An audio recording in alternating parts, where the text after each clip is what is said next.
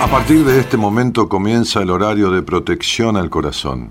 La permanencia frente a la radio depende exclusivamente del cariño que cada uno se tenga. Este programa trabaja con las emociones. Cualquier semejanza con la realidad es tu responsabilidad, ya que solo vos podrás afrontar lo que fuiste, lo que sos y lo que querés ser ante un imprevisto impacto con ciertas verdades que desconocías. Entendemos que quizás hayas estado huyendo demasiado es hora de dejar de escapar. Gracias por volar con buenas compañías. Con ustedes, Daniel Martínez. Hola, buenas noches, ¿cómo estás?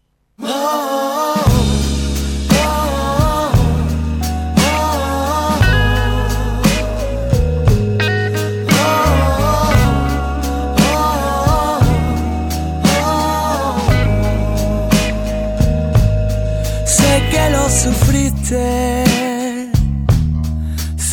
lo lloraste y nunca entendiste no, porque te tocaba a ti. Sé que todo sigue ahí, discutiendo en tu interior. Déjame por todo aliviar tu miedo, curando tu corazón. La vida es tan misteriosa y a veces te trata mal. La vida es tan caprichosa, te quita y te da. La vida es tan sorda que le gritas y no escucha nada. Tesoro que hay que aprovechar.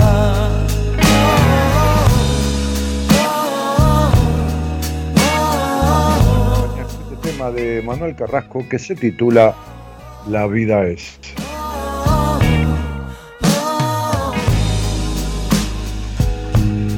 Que eres la más fuerte, siempre aparentando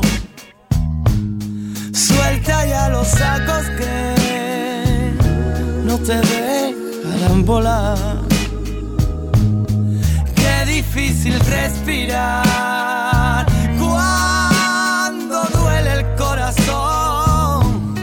No sigas pensando, olvida lo malo, venceremos por los dos. La vida es tan misteriosa y a veces La vida es tan caprichosa, te quita y te da.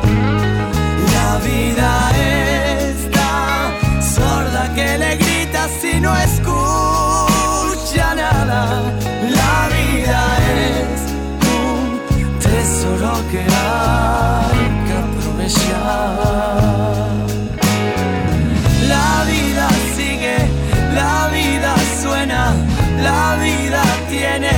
Razones de más.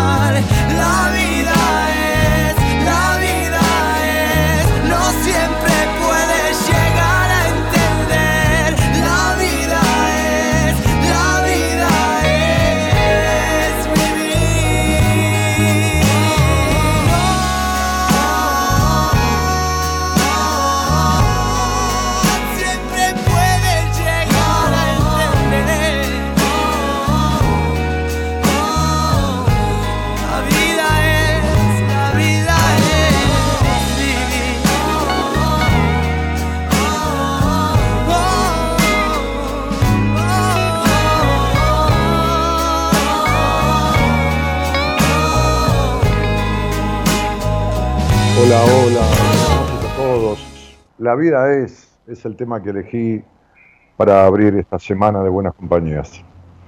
Eh, y elegí este tema porque también en conjunción a esto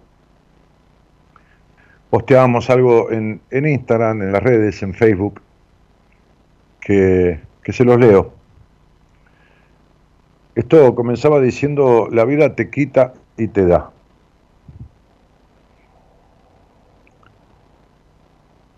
Esta frase, que suele escucharse y decirse bastante, y que trae consigo tal realismo como simpleza, la vida es una rueda en constante movimiento. Y se utiliza esta frase sobre todo cuando suceden hechos imprevistos, inesperados e incontrolables, casi siempre cuando son hechos negativos. Claro, uno se adjudica los triunfos, pero las derrotas por ahí, o los malos resultados, digo, los pone en responsabilidad de los demás, de la vida, de Dios, qué sé yo, de la casualidad, de la mala suerte.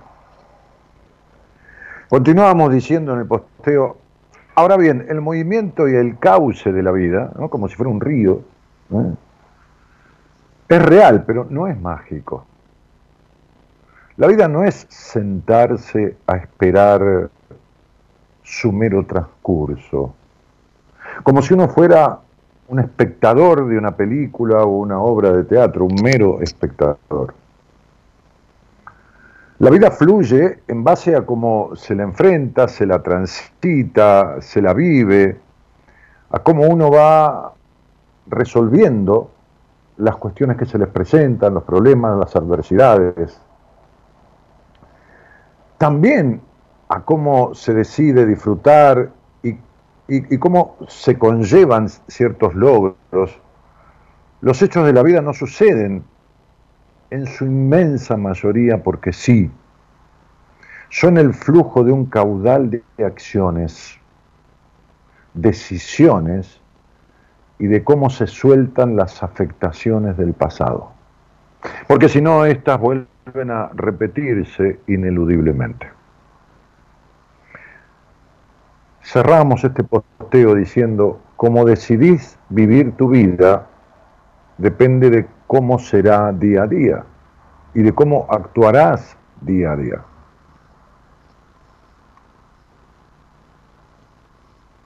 Por eso la vida es, como dice Manuel Carrasco en la canción, ¿no? Tan misteriosa y a veces te trata mal. La vida es tan caprichosa, te quita y te da. La vida es tan sorda que le gritas y no te escucha nada. La vida es algo que está ahí. La vida es como las aguas frescas de un arroyo. Vos tenés que inclinarte a, a beber de ellas. Y a veces esas aguas pueden bajar turbias. A veces puede venir algo que se desprendió, tierra o, o, algunas vegetales o pastos que, que vienen o, lo que fuera. Y estos hay que sortearlos lo mejor posible. Pero la, gran parte de la vida que uno vive tiene que ver con lo que uno decide, con lo que uno hace, con lo que uno deja de hacer o con lo que uno no hace. Entonces es, fácil arrogarse los triunfos, pero es difícil reconocer en los malos resultados que en la mayoría de ellos uno tiene y carga con la responsabilidad. Y como decíamos en ese posteo, que yo sugerí a la productora con algunos párrafos, y ella lo, conformó para, subirlo a las redes, todo tiene que ver con la forma como la transites y la manera en que has logrado soltar cuestiones del pasado que implican el presente y que van a comprometer el futuro. Eh, entonces, digo, a ver, está, está como con mucho ruido de ambiente esto, ¿no? Voy, a, voy a cerrar un, a la ventana aquí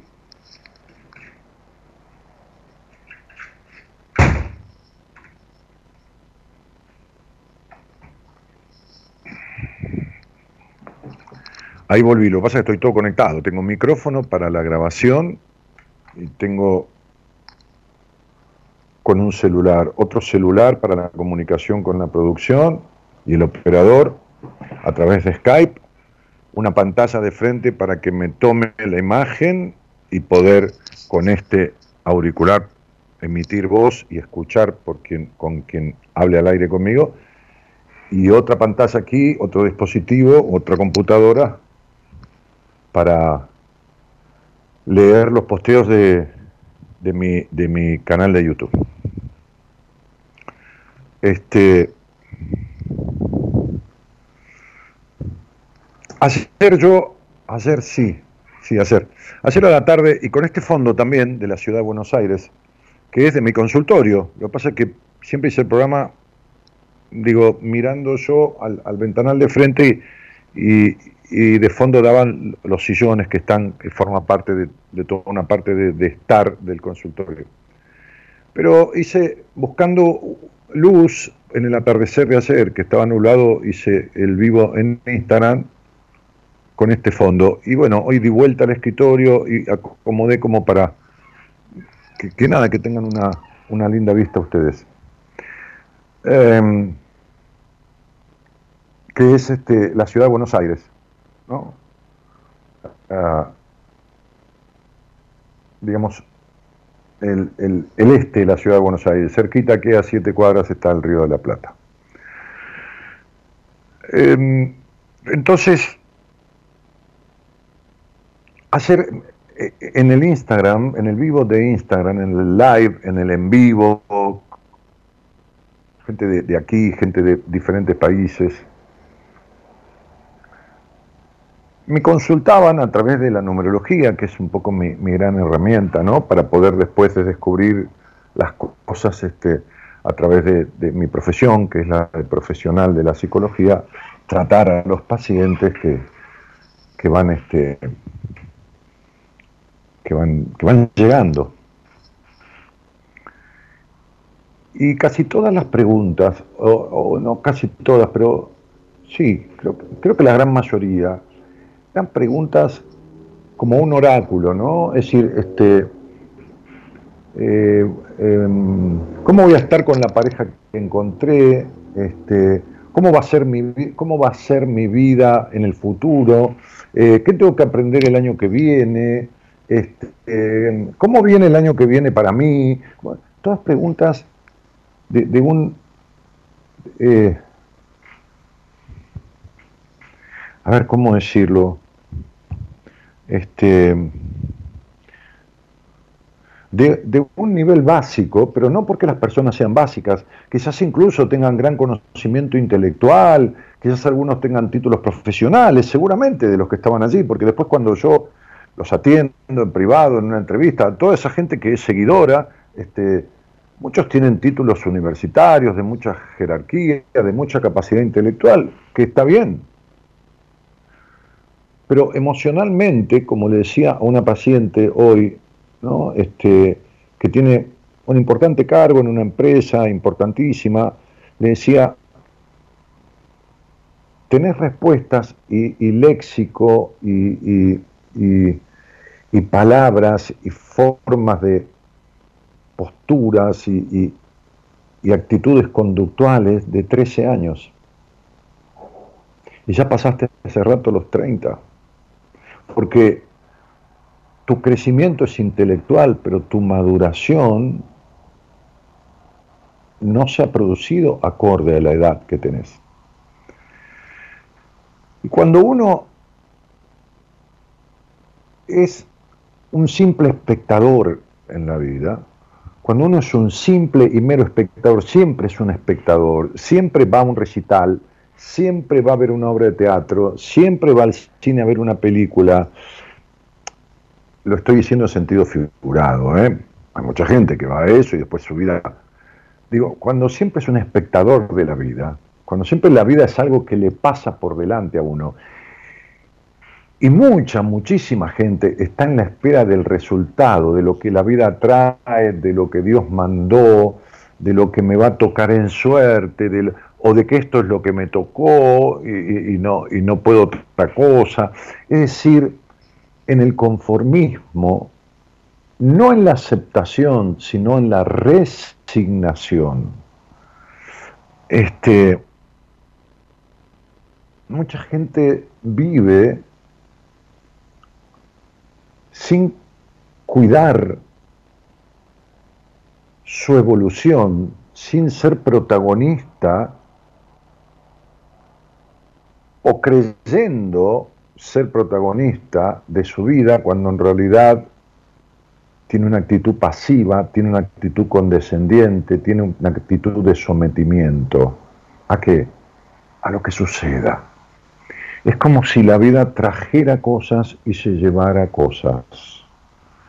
Y, hay personas que accionan mínimamente, lo menos posible, ¿no?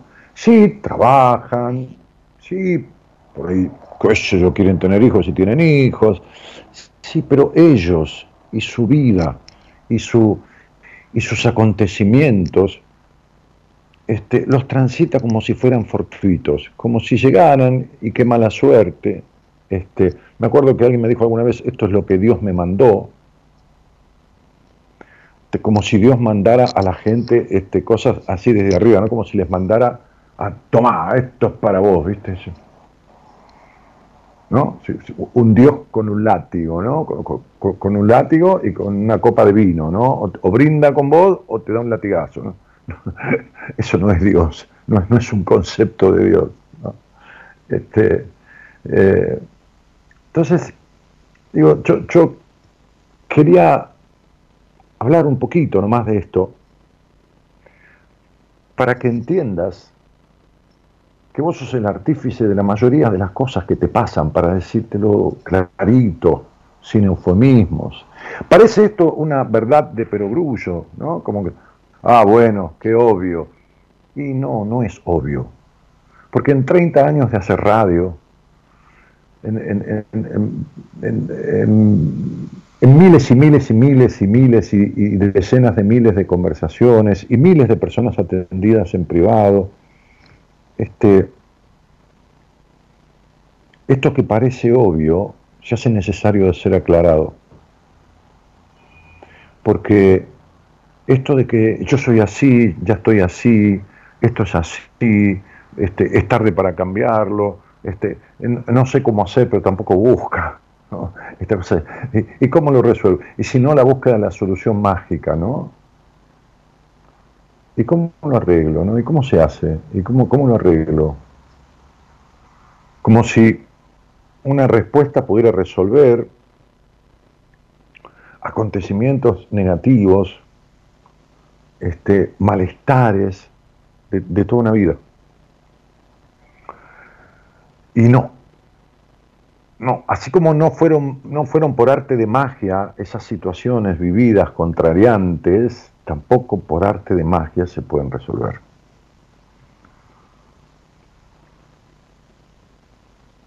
Entonces, digo, esto es como un llamamiento, como un, como un llamarte a protagonizar, a subirte al escenario, no de un teatro, ni, ni, ni, ah, ni de un recital, ni del set de una película. Si querés hacerlo, me parece bárbaro. Actuar, cantar, bailar, eso está bueno.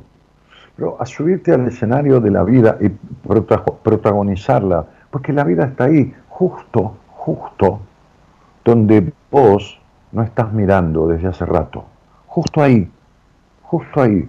Hay una frase que me gusta mucho que dice, uno le pide a la vida lo que necesita, y le, pide a la vida lo que quiere, perdón, y la vida le trae lo que necesita. Uno le pide a la vida lo que quiere y la vida trae lo que necesita. Y a veces lo que uno necesita es algo duro, es algo contrariante, es algo negativo, para que te des cuenta que por donde estás yendo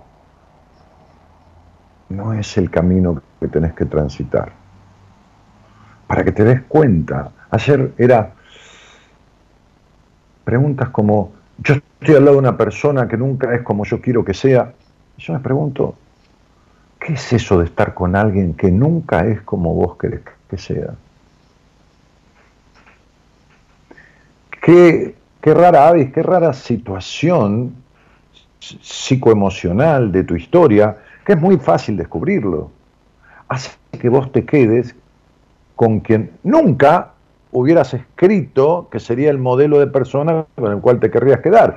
Es decir, si vos escribís en soledad de compañía, aventurando algún día a los 14, 15, 16, 17, 18, 19 años, ¿qué querrías para vos en tu vida? Fíjate qué hiciste para lograrlo. Y fíjate si, si hubieras escrito con quién querrías estar, con qué clase de persona, no hablemos de príncipes azules ni princesas encantadas, pero si hubieras puesto 10 características que vos desearías, incluso si lo haces hoy, de una persona con la cual estar, compartir, ya sean amigos, ya sean compañeros de trabajo, sean, y sobre todo parejas.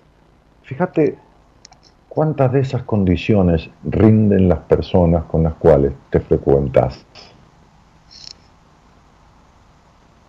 Fíjate cuánto te enojas todo el tiempo con algunas personas y fíjate cuánto te pareces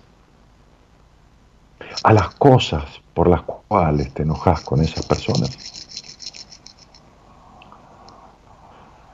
Entonces, la pregunta, la propuesta sería, ¿qué estás esperando? Fíjate cómo tu cuerpo duele, se enferma, se afecta, que también es un mensaje clarísimo que también podemos decodificar al aire, no, no decodificar de hacer una biodecodificación, ¿no? sino entender qué parte del cuerpo te afecta ¿no? en una charla y, y qué significa eso. Y preguntarte cuándo te ocupaste en interpretarlo. Es decir, con cuántas cosas has cargado en la vida, con cuántas personas has cargado, con cuántos desencuentros y te has quedado en ellos. ¿Y cuánta importancia y cuánta dedicación te diste a vos en la vida? ¿Cuánta paciencia te tenés con respecto a la paciencia que le tenés a los otros? ¿Cuánta dedicación tenés con vos con respecto a la dedicación para los demás? ¿Cuánto escuchás a los otros en comparación a lo que te escuchás a vos mismo, a vos misma? ¿Cuánto de lo que das te has dado? ¿Cuánto de lo que divertís te has divertido?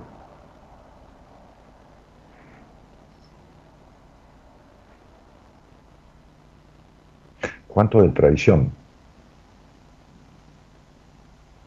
te has traicionado?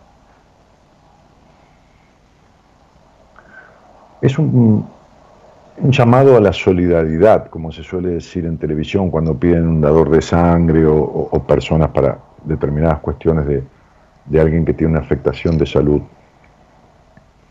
Un llamado a la solidaridad con vos. Un llamado a la solidaridad con vos mismo, con vos misma. La caridad bien entendida empieza por vos. Digo, sería hora de dar el primer paso, no el único paso, el primer paso hacia esa dedicación y hacia ese protagonismo. Buenas noches a todos y gracias por estar.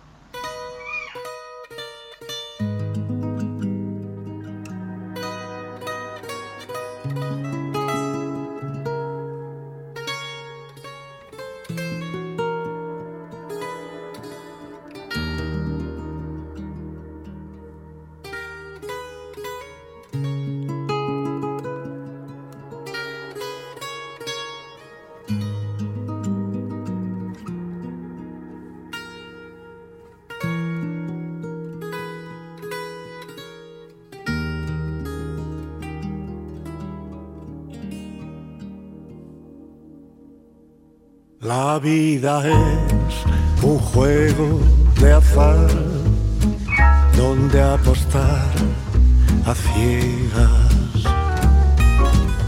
Es un viejo telón de crespón negro sobre el rojo carmín del corazón. Es el disfraz de un loco carnal una ruleta rusa, una arlequín. Es compartir la soledad con unas cuantas gotas de humor, buscar la luz tras la tormenta gris, borrar la nube que te oculta el sol, es compartir la soledad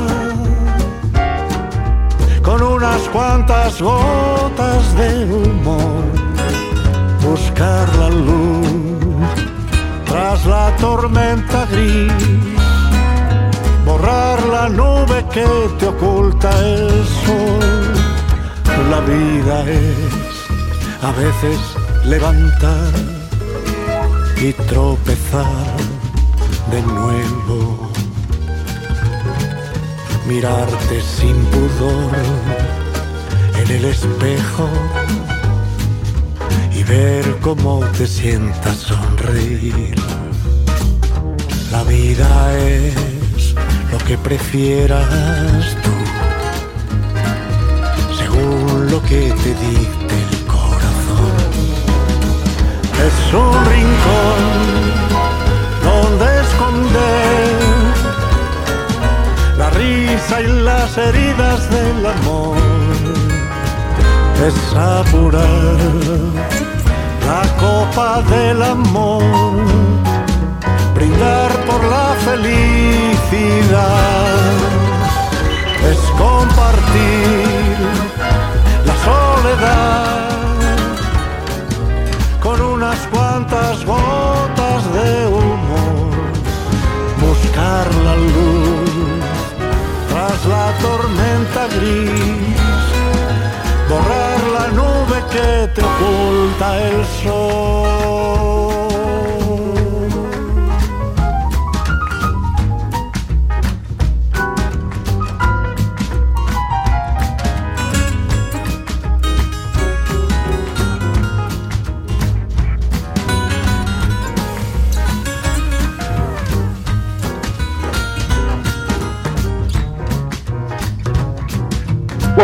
Saluda ahí en el posteando en la transmisión del programa en YouTube. ¿eh? Estoy leyendo ahí a la izquierda. Ustedes ahora no me ven de frente porque tengo la otra computadora este, que, que me muestra los posteos en, en la transmisión de YouTube. Entonces Ángela Coronel, Alicia Vázquez, Fabiana García, María Prisbitec, este, de diferentes lugares, ¿no? Eh, ¿Qué más? A ver, Carla Algañarás, que dice, hola Dani, tanto tiempo que no te veía. Como decís vos, es una señal, dice, seguramente besotes, te quiero. ¿Una señal de qué, vida? Ay, esta, esta silla hace un ruido. Este, ¿qué, qué, qué interpretás? A ver, Carla, ¿una señal de qué? Bueno, un cariño grande. Bienvenida. Eva Montiel, hola Dani, ¿jugaste al casino? No, Eva, no voy al casino. Juego a veces en la computadora, en alguna cosita, pero no. Este, hoy jugué al Robin y gané 3 mil pesos, este, nomás porque estaba quitona la máquina. Después me fumé unos lindos puchos. Bueno, me alegro mucho, cielo. Eh, me parece que vas demasiado, ¿no? Este, los demasiados son todos de más. Bueno, Amalia Cantoya, bienvenido. A Fran le dice. Marta Edward dice, hola Daniel, buenas compañías, los escucho desde Roma Mejía. Le mando un abrazo a Fabio este, Escobar, que está con unos amigos en Salsipuedes, Córdoba. Fabio es este, quien me provee de vinos muy ricos. Escuchan el tren, eso sí que no lo puedo. ¿eh? Yo estoy frente al río, prácticamente a un canal del río y las vías que pasan allí, este, por lo que se llama el Camino del Bajo, enfrente al Camino del Bajo, aquí en Puerto Madero. Eh,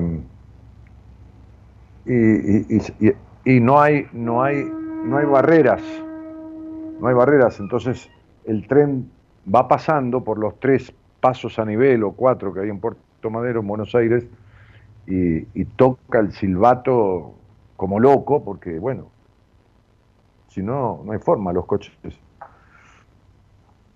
Bueno, em, Creo que la vida no tiene la culpa de las cosas que suceden, dice Marta. El tema es cómo manejar las situaciones y a veces cuesta. Eh, a veces cuesta porque cuando hay, como un empecinamiento en que cuando uno no sabe manejar, que es un auto, va a una academia y aprende, o le pide a alguien que le enseñe. Cuando uno no sabe manejar el celular por una aplicación, le pide a alguien que, a ver cómo se hace. Cuando uno este, no sabe, qué sé yo, no sabe pintar una pared, bueno, a un pintor. Cuando uno no sabe arreglar una canilla, llama un plomero. Pero cuando uno tiene problemas en la vida y se le reiteran, y se le reiteran siempre lo mismo, y uno no sabe cómo resolverlo, no va a buscar a, a nadie. Sigue empecinado, sufriendo y padeciendo esas cuestiones. O sea, para pasar un pincel por una pared llamamos un pintor, ¿no? Este, y para ponerle color a la vida, no llamamos a nadie. Lo queremos hacer solo y no lo conseguimos y seguimos insistiendo. Como si fuéramos a vivir mil años y no sabemos si no nos vamos a morir mañana. Entonces, en fin. Uruguay presente, Dani, un abrazo, dice Marta. Este, eh, Cristina dice, vi el vivo de hacer, dice Cristina. Bueno, eh, gracias por acompañarme en el vivo. Orlando dice, hola Dani, buenas noches, sos un grosso. Bueno. Teófilo dice, buenas noches, gracias Dani por tus enseñanzas de vida. Este, Estela González dice, hola, buenas noches, equipo, oyentes. Bueno, este programa intenta desde hace 30 años, y lo ha logrado, 30 no, 29 y unos meses, todavía no son 30. Intenta comunicarse, que las personas se comuniquen, como se están comunicando escribiendo. Y entonces yo decía, ¿cuánto hace que, te pasa lo que te pasa y que vos no podés hacer que deje de pasarte? Como ayer me decían, este, hace mucho tiempo que estoy con alguien que nunca es como yo quiero y yo le preguntaba, ¿Cuántas personas están con alguien que no es como uno desea que sea? Y está bien, el otro es como es, no se va a, poder se va a poner a cambiar por uno, pero el que está cambiando es el que espera, porque no es lo que quiere, pero se queda. Es decir, cambia sus expectativas, es decir, se castiga. Es decir, es como si uno quisiera ir a una heladería y el gusto que más le gusta es el dulce de leche y va y pide menta. O sea, pide lo que no desea. Se queda con la persona que no, que no tiene el gusto que uno desea que tenga la, relación. Eh, y tanto los estados de ánimo como las parejas, que son desparejas, como las afectaciones físicas, como los sueños, cuando son recurrentes, describen claramente lo que te está pasando y por qué sucede y de dónde viene. En, tu trabajo, en la salud, en lo, económico, en, en las relaciones personales, en todo. Pero hay tanto miedo de averiguarlo. Cuando yo hago un vivo, que hay mucha menos gente que la que hay en las transmisiones, se matan haciéndome preguntas, fecha y esto y lo otro. Cuando le digo, porque yo quería hacer que alguien compartir al vivo conmigo, ¿no? cuando aceptaba la invitación de esa persona para hablar, se cortaba la transmisión de, Instagram. Se ve que había un problema en Instagram. Este, que a veces sucede, por supuesto. Eh, entonces le dije, bueno, háganme alguna pregunta y pónganme la fecha a ver si puedo darle alguna respuesta. Bueno, fue una cosa, infinidad, infinidad de preguntas. Si yo dijera ahora, eh, voy a utilizar la numerología para responderle alguna cosa, empezarían a escribir pero de todos los colores y todo. Sin embargo, cuando se trata de hablar aquí conmigo o cuando se trata de, verme en privado, que siempre hay gente que me quiere ver en privado y concerta una entrevista conmigo y, después yo atiendo y tengo pacientes y, bueno, desde ya. Pero nunca, si, si fueran en la magnitud de los que quisieran hacerlo, yo no tendría lugar por los próximos tres años. No tendría lugar por los próximos tres años, lugar de horarios libres. Y siempre hay cubierto un mes, un mes y pico para adelante, que está muy bien y no es que me queje por, por una cuestión laboral ni económica, no, para nada. Es que estoy, estoy mostrando esta, esta falta de ocupación, no de preocupación, de, ocuparse y este terrible temor y esta, este terror a resolver cosas de la vida. O esta tonta idea de querer arreglar todo solo cuando se va repitiendo siempre lo mismo. Bueno, el teléfono para que charlemos de lo que tengas ganas, de lo que tengas ganas, ¿eh? No hablemos de la cotización del dólar, ni de política, ni de economía. Pero después de los que tengas ganas, el teléfono es para que mandes un, un mensaje de WhatsApp, no para que llames. Porque si llamas, se ocupa la línea y no puede la, operadora, la productora, ver los mensajes o lo que fuera. Este, el teléfono es 54911 para que lo pongas en tu celular, en tu WhatsApp, y le mandas un mensaje de WhatsApp o un audio, mensaje escrito o un audio. 54911, eh, poner todos esos números, como siempre se pone el número de país, todo en, en la aplicación de WhatsApp. 54 911 31 03 6171. 54 911 31 03 6171. Hola, buenas noches. Hola, buenas noches. ¿Qué tal? ¿Cómo te va? Bien, muy bien. Bueno. ¿De dónde sos, Daniela?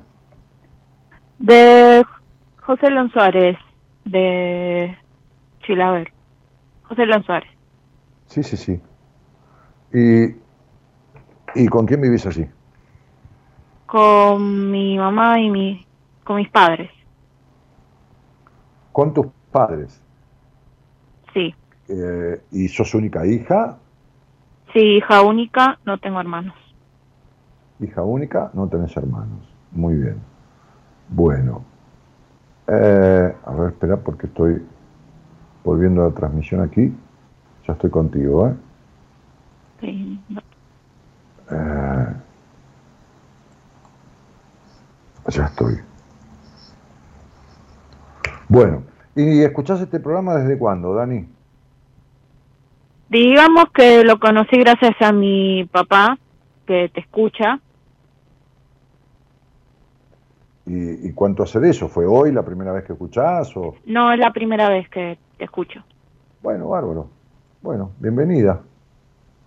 Muchas gracias. Y, decime, Daniela, eh, habitualmente, ¿qué, ¿qué haces de tu vida? Bueno, digamos que estoy con muchos estudios. Estoy estudiando diseño gráfico, el primer año de la tecnicatura estoy terminando ya, estoy con los finales y también estoy estudiando para AutoCAD, de diseño proyectual para... Sí, diseño, diseño, sí. Sí. Para utilizar esa, esa, esa, esa aplicación, ese sistema. Sí. Ajá. ¿Y, y, por qué te surgió la idea de, hablar conmigo así directamente, no habiendo escuchado el programa, que está muy bien, no hay ningún problema, no hay, no hay ningún requisito, pero eh, eh, ¿qué te dio la idea de hablar? ¿O fue que tu papá que te dijo, ¿por qué no hablas con este tipo, qué sé yo, y, y llamaste? Sí, fue idea de mi papá y también necesitaba hablar porque, bueno, estoy teniendo como se puede notar, estoy hablando contra nerviosa. O sea, me siento muy nerviosa. No tenemos, que hablar de nada que no quieras, así que no, no estés nerviosa. Bueno, estás nerviosa porque estás viva. Este, a, los que están muertos no le agarran nervios por nada. Así que, este, está bien, estás hablando conmigo, estamos solos así en la conversación, tenemos tiempo, no hay apuro. Y, y no tenemos que hablar de nada que vos no quieras. Así que tenés todas las condiciones para estar menos nerviosa, aunque sea, ¿viste? Para que no lo pases mal. Sí, además vivo estresada todo el tiempo, además con esto del colegio, ahora con... Bueno, yo voy a un terciario, tengo 21 años. Sí, sí, ya sé. Y bueno, todo esto de los parciales, los finales, me están estresando mucho, me como que no no puedo hacer, no puedo exigirme mucho. Siento que me estoy exigiendo mucho. Entonces, ¿no puedes exigirte mucho o sentís que te estás exigiendo mucho? Siento que me estoy exigiendo demasiado. Ajá. Ese es el, el problema por el cual me, o la cuestión o el conflicto por el cual me llamabas. Bueno, la verdad también es que siempre, siempre estoy, no puedo tener los pies en la tierra como, como dicen algunos, o sea, no puedo, no puedo vivir el presente. Ah, ¿por qué? ¿Qué, sería vivir en el presente? ¿O, ¿O qué sería no tener los pies en la tierra? A ver, contámelo, Dani. O sea, siempre estoy pensando en, no sé,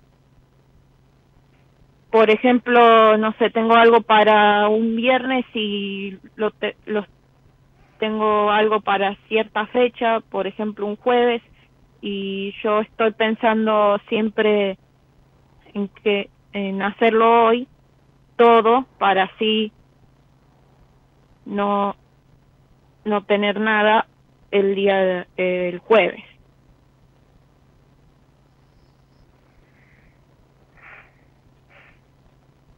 ¿Y, y, qué logras con eso? Que está bien, eh, a veces cuando yo tengo un compromiso en cierto día, trato de alivianar ese día porque ya tengo un compromiso que me va a demandar dedicación o lo que fuera. ¿Y qué, qué tiene de malo? No, es que yo siempre, yo digo la verdad, yo siempre ando muy apurada. Siempre hago las cosas apuradas. Ajá. Ajá. ¿Y vos crees que las haces apuradas para lograr qué cosa?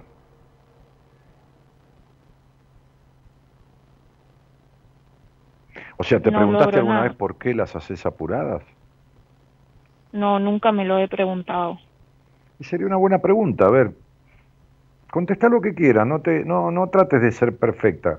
Estamos charlando como si estuviéramos en un bar tomando un café. ¿Por qué crees que haces las cosas apuradas? ¿O para qué las haces apuradas? Porque a lo mejor no tenés nada el jueves, pero sin embargo igual todo lo haces apurada. Y porque trato de hacer ah, trato de hacer todo tiempo todo a tiempo. ¿A tiempo de qué? Si es para el jueves y hoy es lunes. No, la verdad yo no tengo idea de por qué hago las cosas apuradas siempre ah. vivo apurada. No, no, no tengo ni idea de por qué las hago apuradas. Ajá. Muy bien. Daniela. Sí. Ajá. ¿Quién fue más metido en tu vida, más metido, más exigente, más intolerante de los dos? ¿Tu mamá? ¿Más sobreprotector? o tu papá? No, yo no dije sobreprotector. ¿Más metido? Sí. Creo que mi mamá. Perfecto, por eso te dije tu mamá primero. Ajá. Y, y, y, y, mm, te referías ahora a la palabra sobreprotección. ¿Ese ha sido tu padre? Ella es la que me la que me ha criado, la que siempre estuvo conmigo, mi papá no. muy bien, pero la sobreprotección, ¿quién la ejerció? ¿Tu madre? Mi madre. Ajá. ¿Y cuánto de exigente era tu madre en esa crianza con vos? Bueno, en realidad ninguno de los dos era exigente, pero mi mamá me sobreprotegía demasiado y ahora mm, mi papá, digamos que trata de de pasar más el tiempo conmigo de lo que no estuvo desde que era desde que era una niña. ¿Y por qué no estaba tu papá? ¿Por el trabajo? No, más bien porque salía demasiado y bueno, mm, salía demasiado y no estaba ni, no tenía ni tiempo para mí. Ah, entonces tu mamá fue como la mamá de tu papá también, como si tu mamá hubiera tenido dos hijos, tu papá y vos. Sí, mi mamá fue mi papá. Mi, Pero fue la mamá de tu mi mamá y mi papá al mismo tiempo. Pero tu mamá fue la mamá de tu papá, porque tu papá era como un niño. Vivía con, con tu mamá y obraba como si fuera el hijo, porque salía por ahí, se iba de joda, paseaba. Como cuando yo vivía con mi mamá. Mi mamá estaba ahí en la casa y yo salía por ahí. Efectivamente, mi papá vivía de joda mientras mi mamá me, me llevaba al colegio, me daba de comer. Pero te sobreprotegía además. Sí. Ajá. No. ¿Y las... Sí. No. No salía nunca nunca salía sola. Ajá. La primera vez que pude salir sola fue en secundaria, o sea, me llevaba ahí hasta el colegio y después me me dijo que me, me vaya al colegio sola y que me vuelva sola. Está bien. ¿Alguna vez fuiste o te llevaron alguna psicóloga, alguna psicopedagoga en el colegio, tus padres? Uf, estu bueno, sí, estuve con varias psicopedagogas, varias psicólogas. De hecho, estuve con Antonella. Te estoy escuchando. ¿eh? De hecho, estuvo con Antonella. Y bueno, creo que también Antonella me mandó con con un psicopedagogo. Después dejé de, bueno,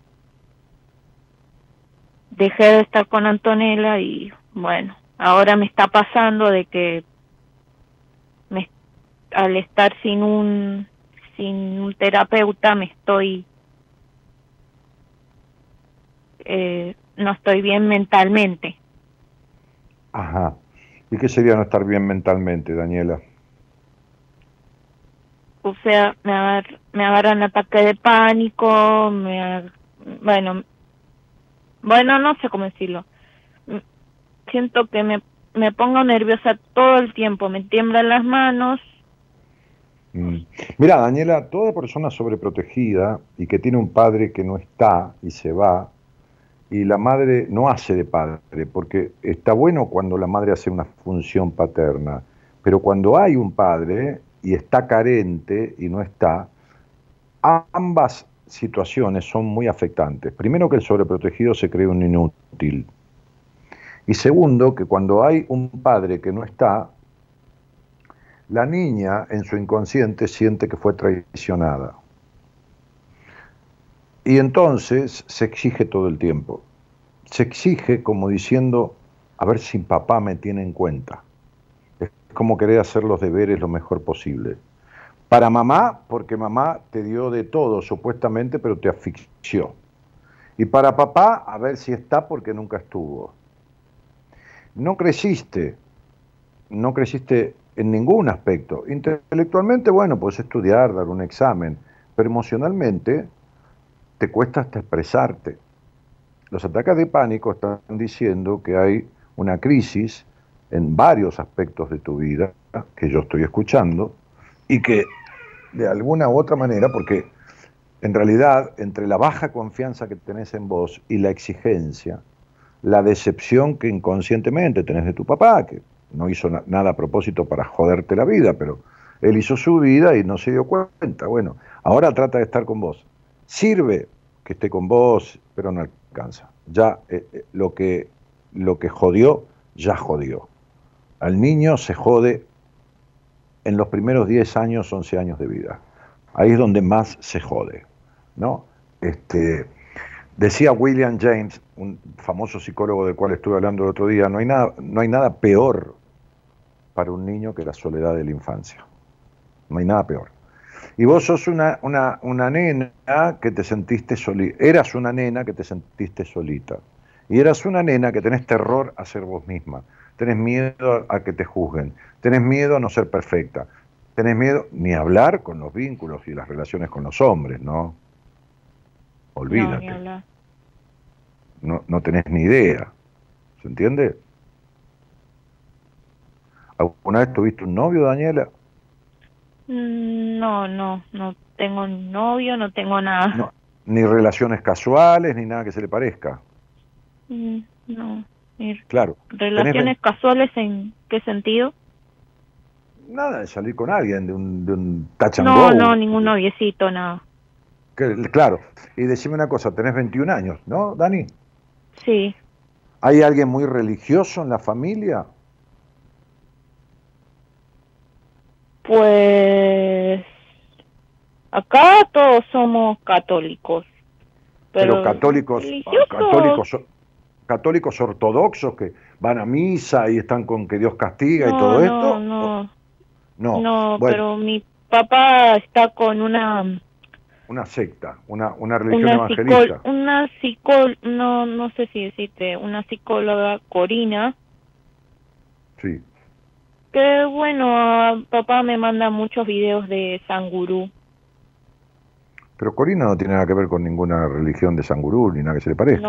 Corina, Corina es una amiga mía eh, desde hace 20 años y es este psicóloga de mi equipo. No, digamos que papá creo que es... Pues, no sé si puede ser religioso, pero por parte de mi familia creo que el la única que puedo llegar a ser Daniela, ah, ¿todavía tenés el imen puesto en tu vagina? ¿Nunca tuviste una relación sexual en tu vida? No, relación sexual no. Claro. Bueno, Daniela. Sí. Evidentemente necesitas, no sé quién es Sangurú y qué le pasa a tu padre y de dónde sacó eso y, en qué sentido está haciendo terapia con Corina, ni, ni, sé nada porque yo no soy partícipe de eso porque no me entero, no, no, no, no, no, mm. no, no es mi paciente, no, no, no lo derivé yo, o si lo derivé. Vos me preguntaste si hay alguien religioso acá. Sí, religioso. Me dijiste son todos católicos, pero tu papá tiene una cosa de sangurú. No hay ningún sangurú en la religión no, católica. No, somos todos católicos acá. Somos todos católicos. ¿Y de dónde sacaste que tu papá te muestre una foto de sangurú? No, no, no, no, eso no tiene nada que ver. Pero acabas de decirlo, Daniela. No, es que él, digamos, que me los manda para... Digamos, esos videos me los manda a mí porque él los ve porque si es, piensa que me va a ayudar un poco. No, decirle que no te mande más nada, decirle que no te mande más nada y ponete en manos de un terapeuta y de un psicólogo, de un psicoterapeuta, este, que, que, que necesitas hacer terapia, Daniela no, no hay eh, conducta de mujer de 21 años, no hay sexualidad ni prácticamente ni con vos misma, no hay relaciones con hombres ni con mujeres, hay una exigencia terrible, hay ataques de pánico, tenés toda una crisis de tu vida, aparte no confías en ningún hombre ni, ni, a 100 metros, entonces este, tenés mucho, mucho conflicto este, que proviene todo de tu crianza este, y, que no hay una mala intención ni de tu mamá ni de tu papá. Este, no mires ningún video de ningún san las pelotas de nada, ¿entendés? Porque lo único que te falta a vos es llenarte la cabeza con toda una cuestión eh, mesiánica o, religiosa o, fantasiosa de, santos o de, o de gurúes, o de, es lo único que te falta. Ya sos hiperobsesiva, Daniela. Entonces, deja todo lo que sea secta, religión, sanación mágica y todo eso, y sentate con un, con un profesional de la psicología, porque este, esto no, no es algo que se pueda resolver con ninguna estampita, ni con ningún video, ni con nada de eso. No sé por qué no estás con Antonella o por qué no estás con el psicopedagogo que te mandó Antonella o cuál es tu diagnóstico, porque yo no puedo hacer una evaluación diagnóstica por la radio pero lo que sí escucho es que no sabes dónde estás ni quién sos.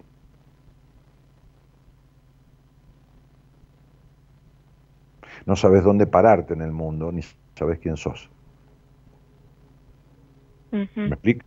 Y bueno, entonces a los 21 años, que no, no tampoco tiene que ser la, el emblema de la madurez, pero un poquitito, ¿no? Este, un poquito, y esto no tiene nada que ver con el colegio, ni con la secundaria, ni con el, el autocar, ni con nada. Eso tiene que ver con lo intelectual, pero aún en eso no puedes disfrutarlo, ¿no? Porque tampoco lo disfrutás.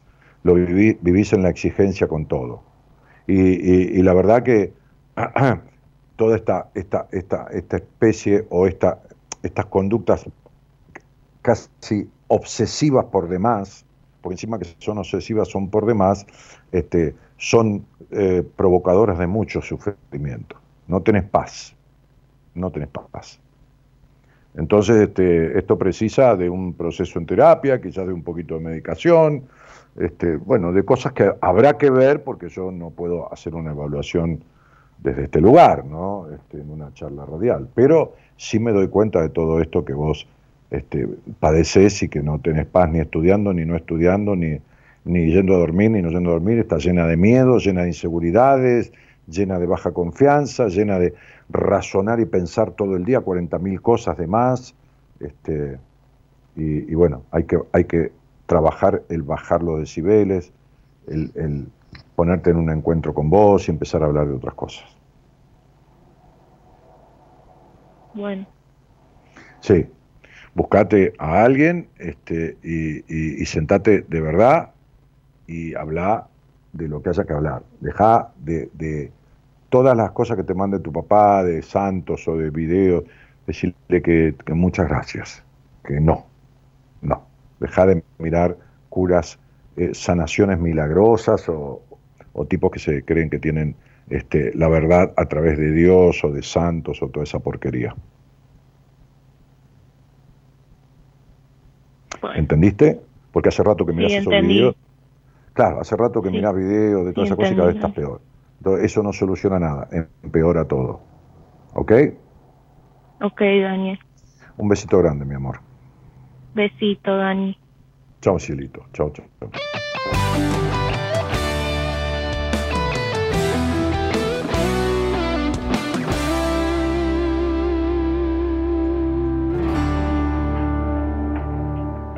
Un camino sin salida, un amor que ya se va, una herida siempre abierta que no deja de sangrar se cerraron tantas puertas, es difícil continuar.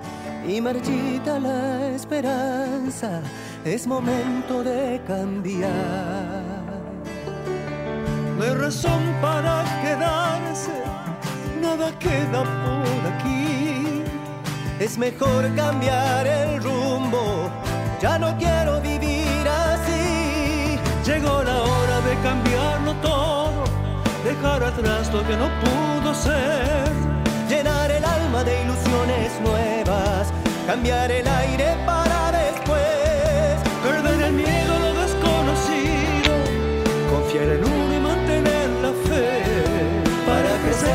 cambiar de vida, volver a nacer.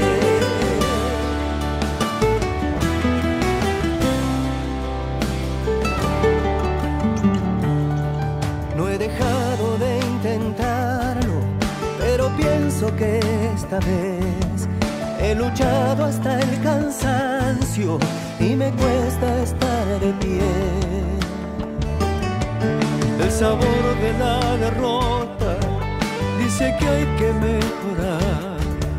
Ver mis sueños derrumbarse es momento de cambiar. No hay razón para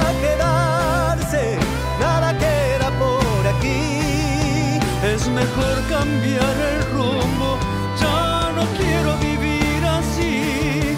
Llegó la hora de cambiarlo todo, dejar atrás lo que no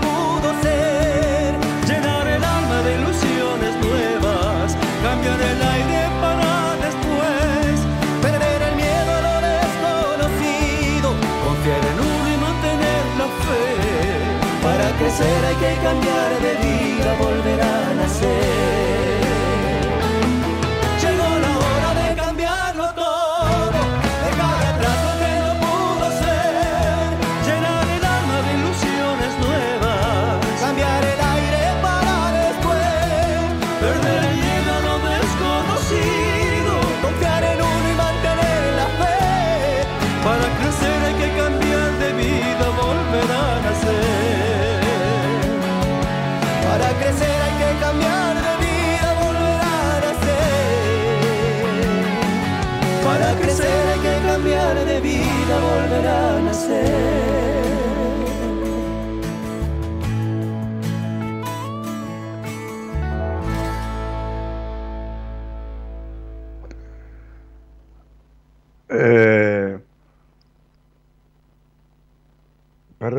A lo desconocido, dice la canción, ¿no? Este, perder el miedo a lo desconocido, dice la canción.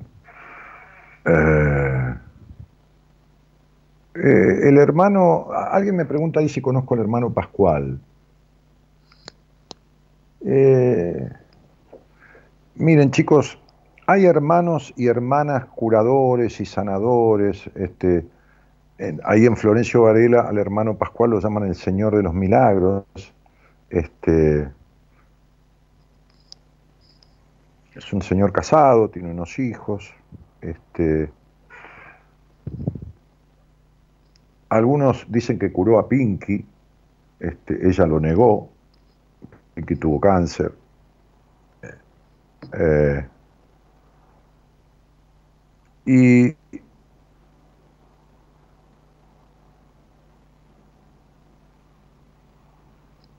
dicen que la fe mueve montañas, ¿no? Este, lo que tenés que preguntarte, Oscar, este, es qué buscas con el hermano Pascual. Y yo soy un tipo de la ciencia, fui educado en, en la religión católica, sin fanatismos, en, colegio de curas, la obra de Don Bosco. Eh, hay declaraciones de personas que dicen que Pascual los curó con solo mirarlo. Este, historias alucinantes, ¿no? Que me dijo lo que pasaba con solo mirarme y sin preguntarme nada, ¿no? Me curó con la mirada. Es alguien que destila paz, paz y mucha fe, dicen, sostienen algunos de sus seguidores, ¿no? Este,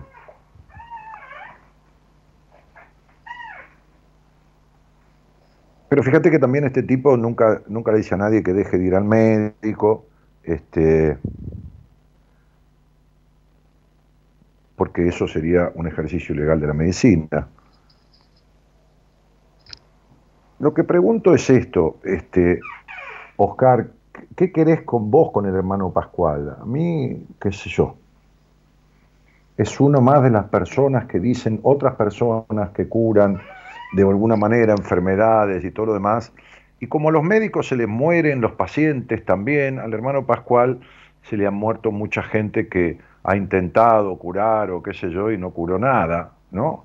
Este, y, y el problema o la cuestión es que, eh, ¿por qué me preguntás si lo conozco? ¿no? Si en realidad no lo conozco, nunca lo vi, eh, no tuve trato ni nada. Pero ¿qué querés vos? Lo que importa es qué querés vos con eso, ¿no? ¿Qué estás buscando vos con eso? Eh, lo visitan funcionarios, empresarios, comerciantes, el tipo no cobra nada, este, este, personas humildes, ¿no? Este, este, siempre es a, a, partir de lo que él puede, de lo que alguien le quiere dar. Este,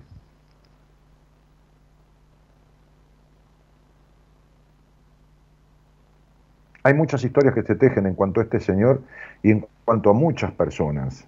El otro día yo estuve en Carlos Ken, eh, en el primer restaurante de una señora Susana que, tuvo Carlos Ken, hoy que es famosa la localidad por los restaurantes y los lugares para comer, que está ahí a, un, costado, ahí al toque de Luján, Carlos Ken. Este, Ken, que se escribe Kin, ¿no? K-I K-E-E-N. Eh, y en ese lugar, donde esa señora muy conocida de, Fernando este, Basílico, que es el médico con el cual yo me atiendo, es amigo, este, es amigo personal, además, ha, estado en el último seminario que hicimos. A ese lugar solía ir, ahora no porque está con un problemita de salud, solía ir una mujer con una historia muy particular. De niña, ya de los 5 o 6 años, de niña, hablamos de niña de 7 años, miraba a la gente, miraba a la gente y le decía a la madre, esta señora le pasa tal cosa, de niña. Y yo creo que eso puede pasar, sí como no voy a creer. Por supuesto, no, estoy loco. Este, jamás pensé que yo tengo la única verdad, nada de eso, al contrario. Eh, mi mujer misma eh, no es que cura a nadie, pero, pero con solo el nombre, ni siquiera el apellido ni la fecha de nacimiento, hace lecturas de registros acásicos y empieza a hablarle a la persona, si saber que se llama, que sea Pedro, no hace falta preguntarle nada, ni si está casado ni nada, y le empieza a hablar de su vida, de su actualidad, de lo que le pasa, de sus conflictos, de dónde vienen, de cómo vienen, y de por qué vienen y de todo lo demás. No es que como yo que necesito la numerología, no, que también es mi herramienta y no la desprecio. No, Gabriela se sienta con alguien, cierra los ojos, piensa en ese alguien eh, eh, eh, a distancia, no importa, este, le pregunta el nombre y se acabó y le empieza a hablar de esa persona. Después le dice, pregúntame lo que quieras, qué sé yo, pero no para, para arreglar enfermedades, ¿eh? lógicamente. Bueno, muy bien. Entonces, el otro día, cuando yo estuve en Carlos Ken almorzando, fui con mi mujer, estaba Fernando Basili con mi médico, estaba la dueña de allí, había gente almorzando. Ha sido una casa de, de acogida de niños que no tenían dónde ir, ha llegado a tener 40, 50 chicos, este,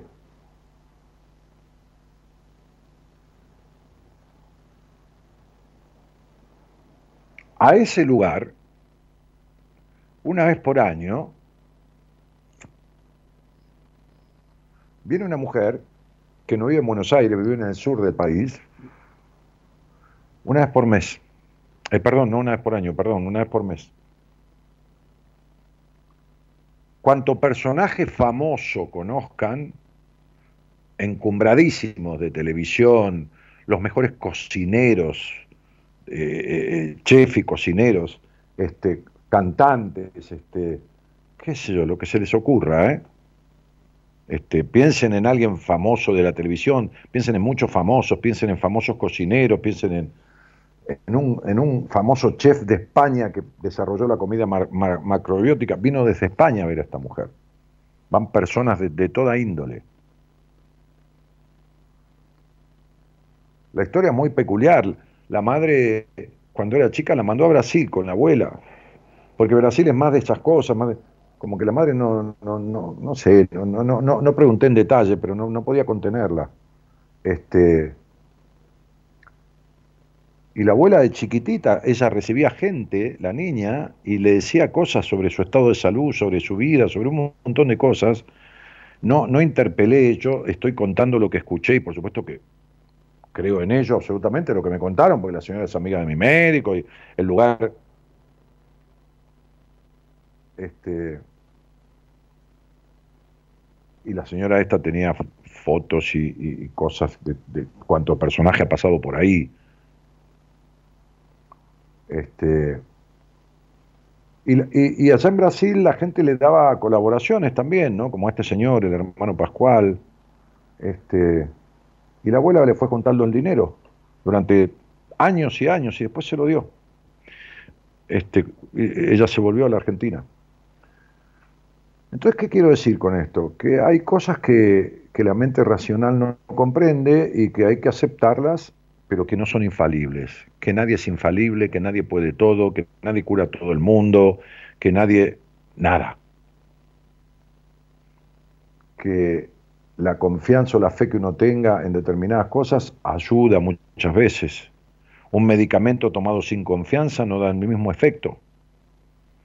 Eh, por eso cuando se experimentan los medicamentos, se hacen experiencias con mitad de las personas a las cuales se le da el medicamento y mitad de las personas a las cuales se le da algo que es igualito al medicamento, pero que no tiene el medicamento, que es una pastilla con almidón, azúcar, eh, eh, qué sé yo, cualquier cosa, pero nadie sabe cuál es el medicamento verdadero, pero el laboratorio sí lo sabe. Y hay muchas personas que toman el que no es verdadero, lo que se llama placebo, y les mejora, les mejora el síntoma que tenían, qué sé yo, el estómago, qué sé yo, medicamentos, les mejora el síntoma. Entonces, ¿qué quiero decir con esto?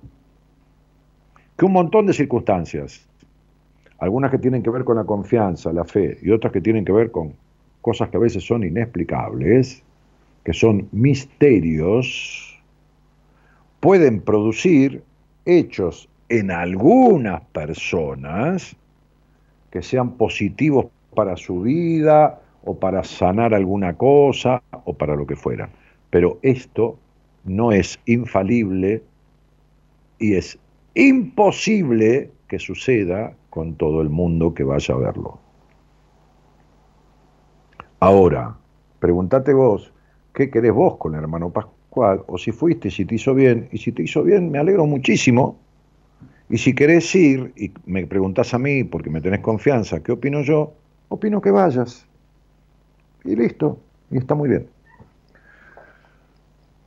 Eh, creo, que, creo que quedó claro, ¿no? Eh, sí, pero eh, Omar Ramos, este, a ver, Sangurú es originario de la India, sí, del cual se publican videos en YouTube. Mira, esta chica no está para ver nada. Esta chica está para una terapia y para una medicación. Esta chica está para eso.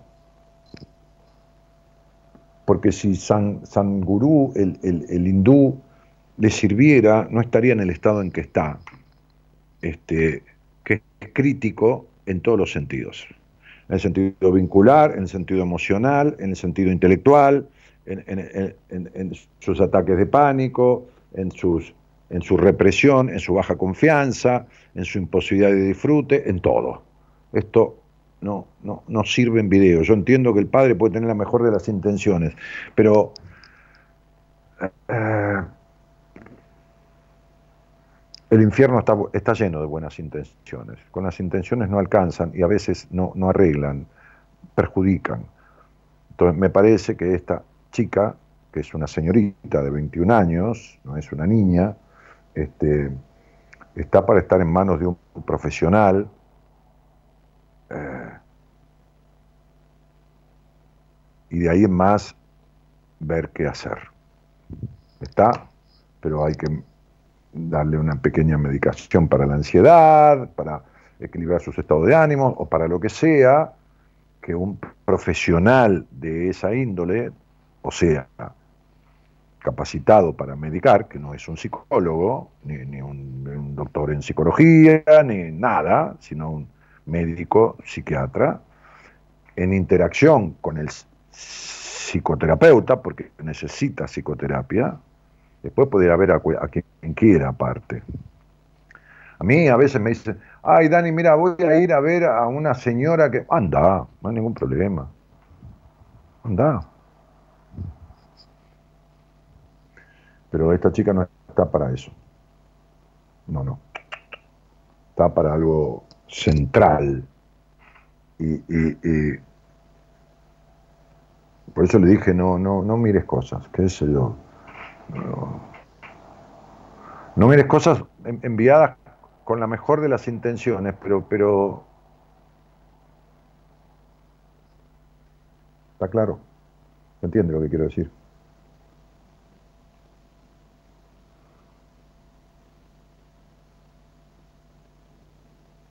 Creo que, creo que más o menos traté de explicarme.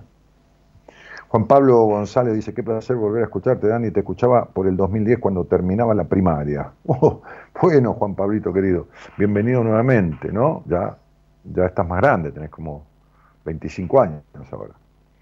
Este, bueno, eh, una y media de la mañana, si hay alguien que, que quiera conversar conmigo de algo que le está pasando o de algo que quisiera que le pase y nunca le pasa, o de algo que no puede arreglar nunca, este, o de algo que no entiende por qué le sucede o por qué no le sucede, entonces le mandan un mensaje a Eloísa, la, productora, al 54 9 11 31 03 6171, que es el WhatsApp del programa, le mandan un mensaje allí y, y hablamos. Gerardo, todo tuyo.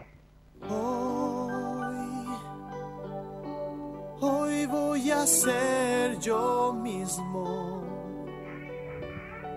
Quiero empezar de nuevo, voy a ser yo.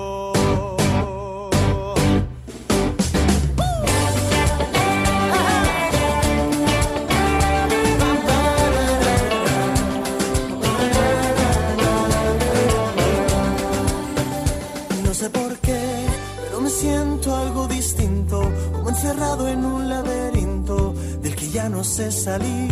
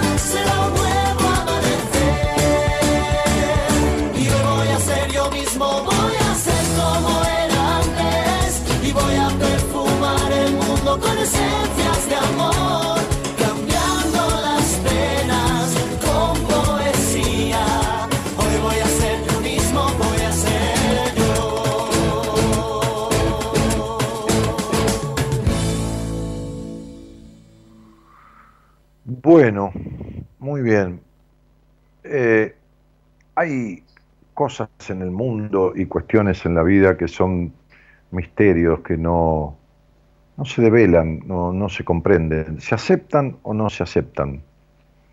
Este, y tanto es esto como...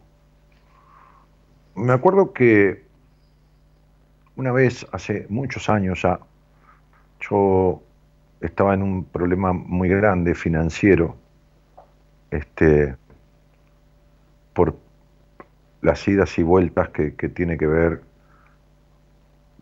con, la situación económica de Argentina. Yo tenía un emprendimiento importante este, y una, gran hiperinflación, no esta inflación que tenemos ahora que es tremenda, que es la segunda del mundo, o la primera de repente, o la tercera, este, sino muchísimo peor, diez veces peor, que fue en la época de los finales del gobierno del, de- del presidente Alfonsín.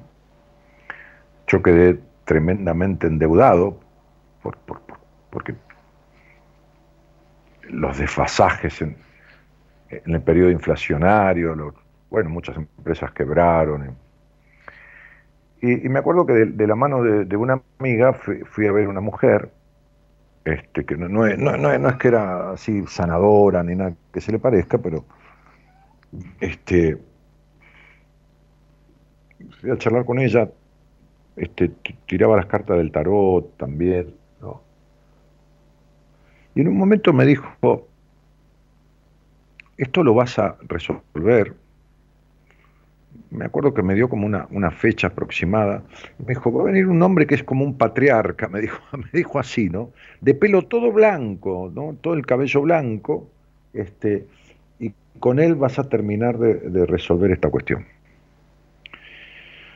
Había pasado un año y medio, dos años, y después de, infructuosos trámites y, bueno, y tantas cosas, yo firmé un convenio con un hombre este, que me permitía a mí obtener todo el dinero que se me debía por ese emprendimiento que, que habíamos hecho con otros socios, este, y que el Estado, el Estado Nacional nos debía.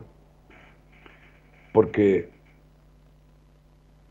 el Estado actualizaba, nosotros tenemos un emprendimiento privado, eh, que no, no, no lo hacíamos con plata del Estado, pero el Estado cobraba, pero retenía esos dineros y no nos los, no nos los daba en tiempo y forma. Eh, eh, trato de explicarlo lo más claro posible porque si no, no se entiende. Eh, es como si vos tenés que cobrar algo que, estás haciendo este, y, alguien lo cobra por vos porque el, Estado era como un, como un receptor, se canalizaba a través del Estado, este, pero no te daba la plata. O te la daba tres meses después o cuatro meses después cuando la inflación era el 40 o el 50% mensual no como tenemos ahora el 6 o el 7. Entonces, cuando vos recibías el dinero, había tenido una depreciación terrible, no era ni, ni la cuarta parte. Entonces, ¿qué, ¿qué, tuvimos que reclamar? La actualización de esos montos. Bueno, cuando yo firmo ese, ese, cuando la empresa que yo componía y era socio, me delega a mí la firma de ese convenio y yo voy a firmar con ese señor representante del Estado ese convenio, cuando él agarró la lapicera y fue a firmar ese convenio, ese contrato, ese compromiso de pago, que era como en 10 o 12 cuotas, agachó la cabeza, que no hacía falta, pero yo, vi toda su cabecera, y era absolutamente blanca, y era un señor con mucho, en ese momento con mucho poder político, ¿no? Este, este, político, administrativo, ¿no?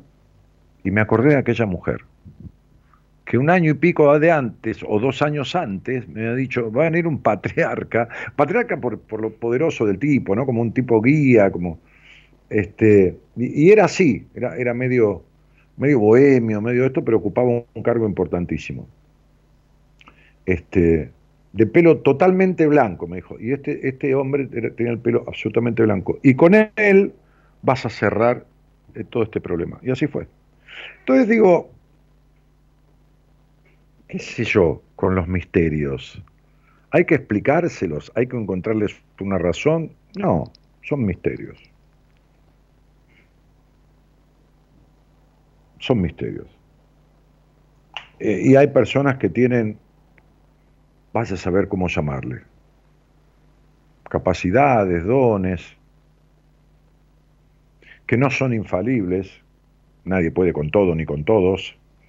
Este, pero que bueno, este, mientras no hagan daño, mientras las personas que vayan sientan mejoría o, o, por lo menos se vayan igual que como vinieron, pero no les pase nada peor, este, está bueno. A eso me refiero. Hola, buenas noches. ¿Quién está por ahí? Hola, Dani, con Olga Lucía. ¿Qué tal? ¿Cómo estás? Buenas noches. Buenas noches. Estoy bien, gracias por preguntarme. ¿De dónde eres? De Bogotá. Ah, de Colombia. ¿Y, ¿y cuánto hace que, llegaste a este programa, Olga? Eh, a mediados del 2020. Ajá. Eh, ¿Y cómo fue que llegaste? A ver, aquí había un programa con Alejandra Escárate y ella hizo un live con con un sexólogo que es argentino. Ah, Ezequiel López Peralta, sí, es amigo mío. Ezequiel, sí. Sí. Desde ahí empecé a escucharte. Pero, a ver, ¿yo estuve en ese programa o es que Ezequiel habló de mí en ese programa? Ezequiel habló de ti, entonces empecé a seguirte y empecé a escucharte, ah, me conectaba. Ah, así fue. Sí, así fue, que te conocí.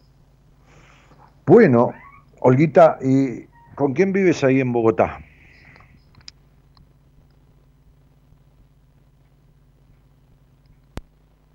Hola.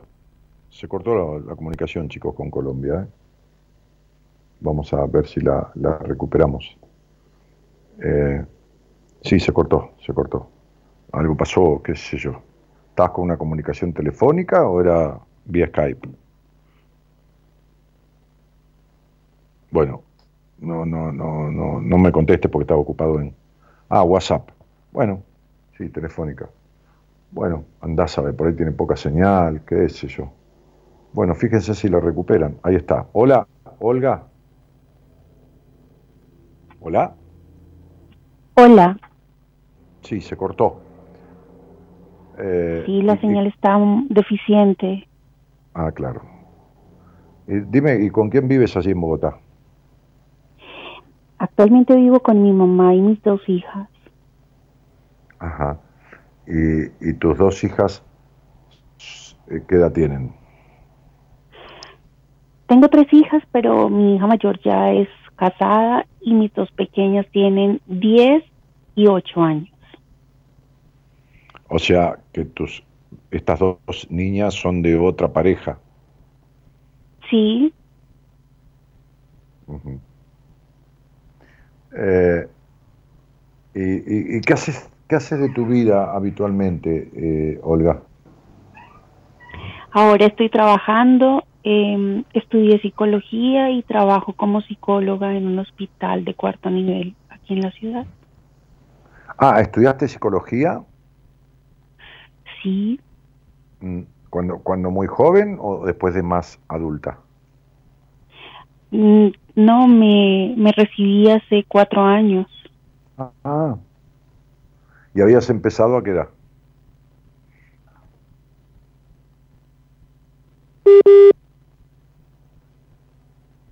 Bueno, tiene problemas de señal. Dijo que tenía señal deficiente. A ver, hola. Hola. Está, sí es deficiente la señal. Sí. ¿Empezaste a qué edad a estudiar psicología? Empecé a los 34 años y me gradué a los 40, casi 40 años. y me decías, Olga, que trabajabas en un hospital como, como psicóloga. Sí. ¿Haciendo qué en el hospital? Atención. Se cortó. Hola. Yo creo que no, no es tanto la señal. Hola. Hola. Hola. ¿Hay alguien llamándote? ¿Hay alguien que te está llamando a tu teléfono?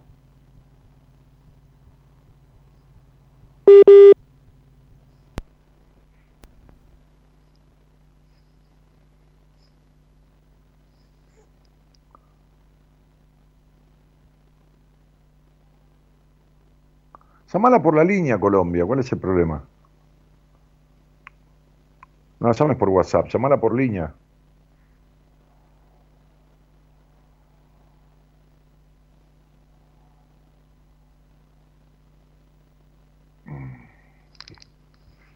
A ver. De paso. Eh, Juan Pablo dice, ¿tuviste apoyo monetario del Estado en alguna de las radios? No, jamás, Juan Pablo González. Jamás tuve una publicidad de ninguna, de ninguna, de ningún Estado, ni de ninguna empresa del Estado, ni nada. No, ese es Dolina, no soy yo. Dolina sí, todas las publicidades que lo sostuvieron siempre fueron únicamente del Estado. No lo digo como crítica, lo digo porque por ahí te estás confundiendo. Por ahí escuchabas a Dolina y escuchabas publicidad del Estado, Aerolíneas Argentinas, el Banco Provincia, lo que fuera, y él siempre tuvo publicidades del Estado. Eh, yo, eh, yo no, yo jamás. Este, hola, sí. Hola, Dani. Sí. Más allá de la deficiencia de la señal, te voy a decir algo, Lucía, este, Olga, o Olga Lucía. Vos tenés graves problemas de comunicación en la vida. Y sos psicóloga. Tenés problemas con la comunicación. No te escuché lo que... Ajá.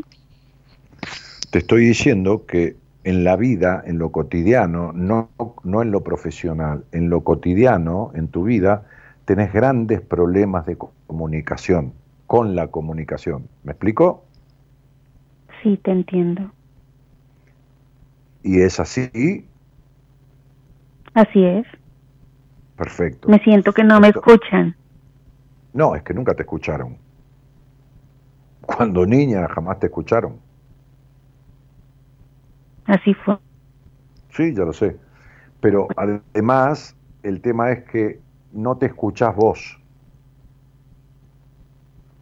Porque quien vive necesitando aprobación de los demás, vive sin escucharse. Trata de escuchar primero a los otros. ¿Está claro? Sí. Quien vive con miedo a que lo traicionen, no se escucha porque se guarda por miedo a la traición, se, esconde en el buen sentido, no es que sea falso, este, que, eh, quien, quien vive necesitando controlar todo, se cortó de vuelta, ¿no? ¿Y por qué no los llamás por línea como te estoy diciendo yo, Gerardo? Cuando estamos en la radio nosotros llamamos por línea al exterior.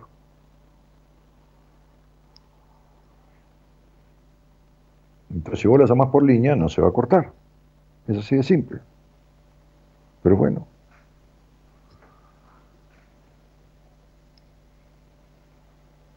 El que sabe sabe y el que no sabe no es jefe. Porque el dicho dice, el que sabe, sabe y el que no sabe es jefe. No, el que sabe, sabe y el que no sabe no es jefe.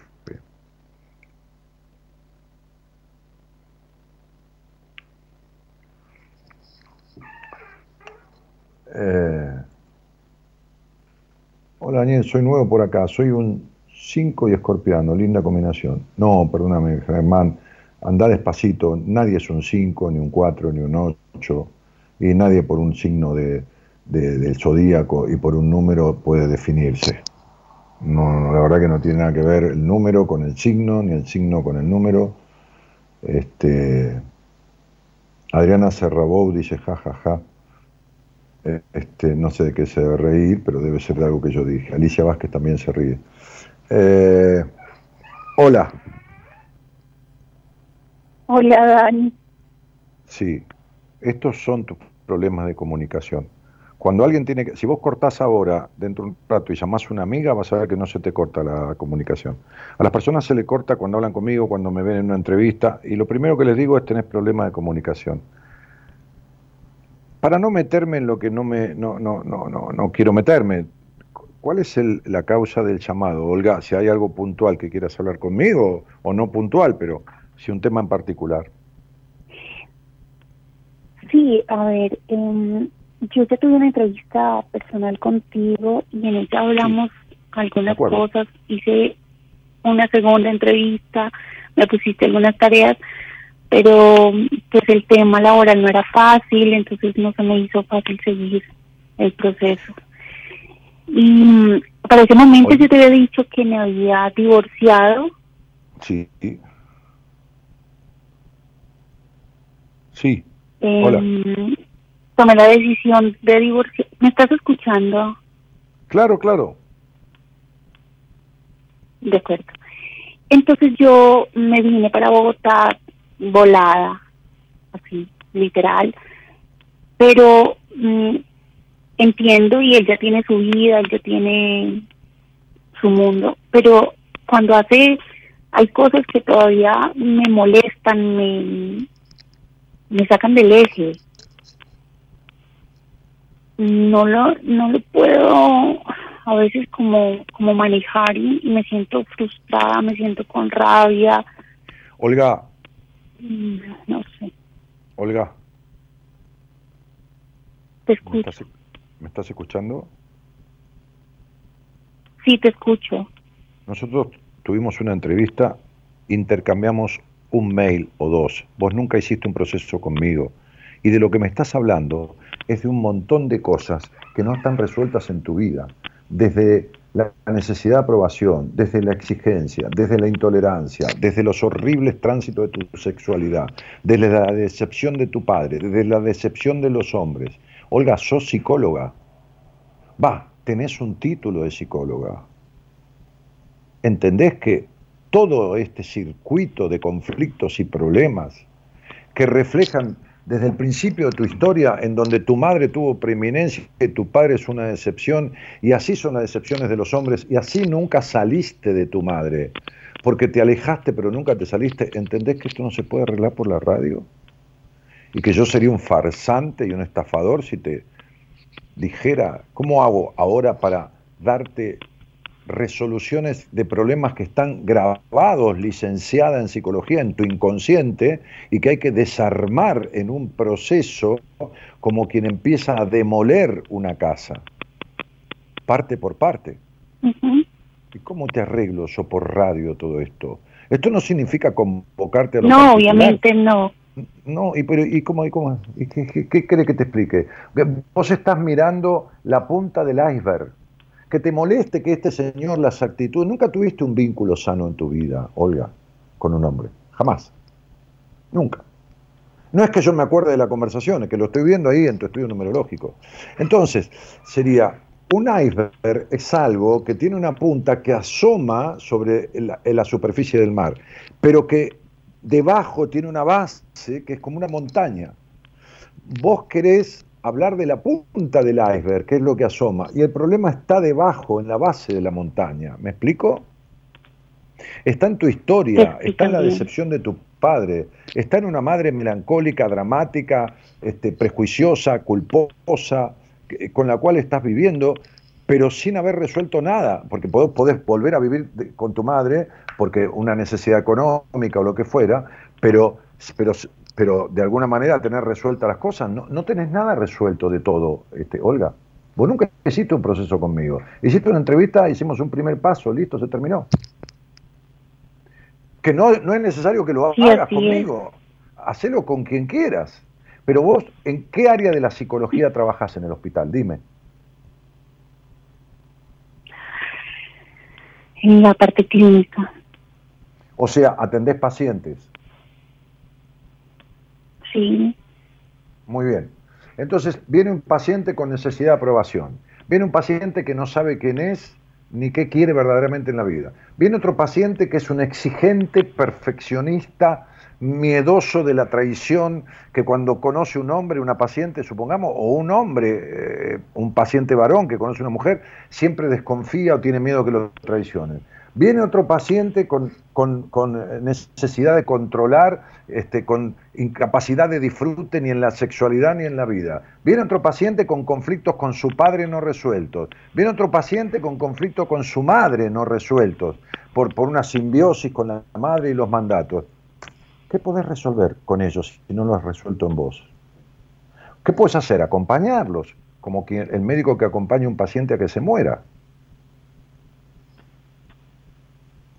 Porque está destinado que se muere, no tiene más herramientas, y lo va sedando de a poquito, y, se va, y el otro se va muriendo despacito, porque, porque no, no, no, tiene una enfermedad terminal. Entonces pone morfina, pone lo que sea para que, para que la persona no sufra. Entonces vos podés, como profesional, bueno, conversar, escuchar, pero ¿qué herramientas tenés para modificar todas estas cosas que no has modificado en vos? Entonces digo, oiga, estás mirando que este señor tiene conductas que te molestan, pero hay infinidad de conductas tuyas, de tu historia, de tu pasado, que son molestas, que son este, contrariantes para vos misma, incapacidades que tenés, te lo digo hasta en lo íntimo, y sos profesional de la psicología, y no están resueltas.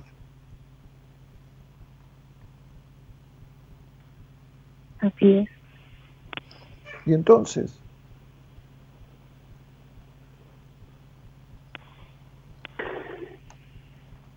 Sí, con mi mamá yo siento que como si yo fuera su esposo, ella pide y pide, como si yo fuera el hombre, como que siempre me exigió.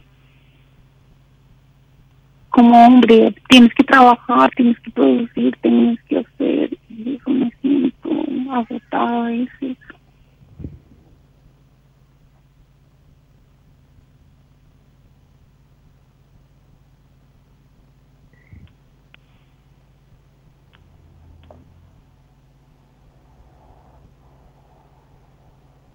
¿De qué me estás hablando, Olga? ¿De que tenés o estuviste con un hombre que es intrascendente, que no existió nunca como hombre ni como nada? Bueno, es igual que tu papá. ¿Y el problema es ese hombre? No, el problema es que no hay nada resuelto de tu historia y la vas a seguir repitiendo. Tenés 44 años de tu vida totalmente perdida. Vos estás criando a hijas y criaste a hijas, que olvídate, con los padres que tuvieron y, y con esta madre, por supuesto que quedan muy afectados todos tenemos hogares disfuncionales, pero esta madre con una vida gris, que sos, esta madre melancólica, esta madre insatisfecha, esta madre sufrida que sos, es la que le da la teta, la que cría a esas niñas y la que los contagia de todas estas cosas. Y a vos te preocupa un hombre que vive lejos y que no hace no sé qué cosa que vos querés que haga. Es tremendo, ¿no? Mucho.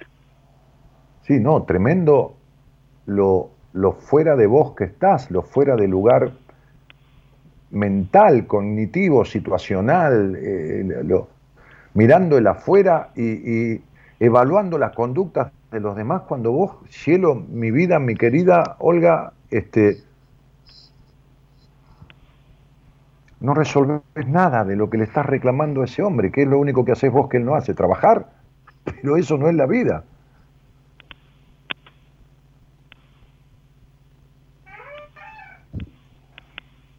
Entonces no sé qué es lo que buscas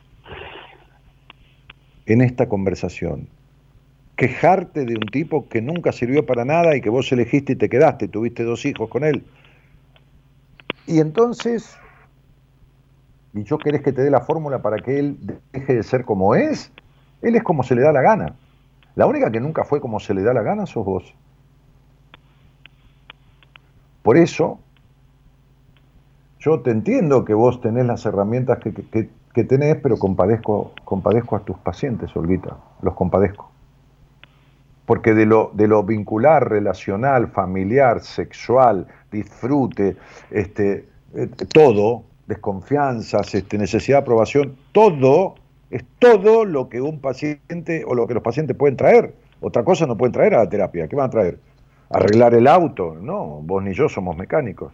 Pero todas estas cosas que vos padeces y no tenés resueltas, es lo que no vas a poder ayudar a resolver a nadie. Y, y, que en realidad deberías resolverlo vos primero para tener una vida, no este vacío existencial que sentís.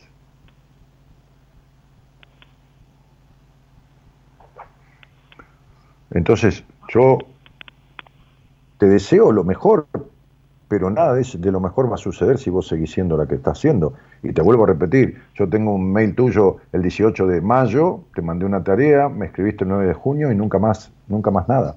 Tengo todo aquello, tengo 27.358 mail hasta este momento. Y eso que borro un montón de pacientes. Y cuando alguien me dice, yo me atendí con vos, o esto, veo. Y acá no hay nada. Nada. Ningún proceso hecho conmigo. No, solamente tuve la primera entrevista, me dejaste una sí. tarea y ya no continué. Claro, por eso te di una tarea para, de, de, de inicio y listo, ya está. Y entonces, ¿cómo lo vamos a arreglar? ¿Por radio? Todas estas cosas que enumeré, que vos sabés que son así, ¿no? Ni abrí, ni abrí el mail de aquella época, ¿no? Dice psicóloga recién recibida hace dos años, tiene 43, entrada en etapa 5, su padre murió a sus pocos añitos, su madre ha sido, puse, su madre ha sido, a ver, ¿qué, qué escribí que no me acuerdo? Espera que lo voy a ver. Su madre ha sido perversamente intrusiva, castradora y, cul y, y generadora de culpa. Eso puse, para acordarme, ¿no? Uh -huh ha vivido en la exigencia, perfeccionismo, necesidad de aprobación, ha hecho terapias estériles, inservibles, de puro bla, bla, bla, pero nunca resolvió nada en todas las terapias que hizo. Ha salido escapada de su último marido, un médico ginecólogo borracho y mujeriego y psicópata. En verdad jamás tuvo un sano vínculo afectivo. Su sexualidad no es ni la cuarta parte del potencial que tiene. Es una mujer desaprovechada. Tiene un fuerte vacío existencial. Sus orgasmos son infantiles, sus pechos son insensibles. Todo esto lo tomé yo de la primera charla contigo. De esto extraje todo eso que me da todo un panorama de cómo debo conducir el tratamiento contigo. ¿Sabés qué hiciste vos? No tuviste imposibilidad, te escapaste, te da miedo, te da terror. Entonces vos estás siendo una copia de tu mamá. Sos tu mamá, Olga. Sos igual que tu madre.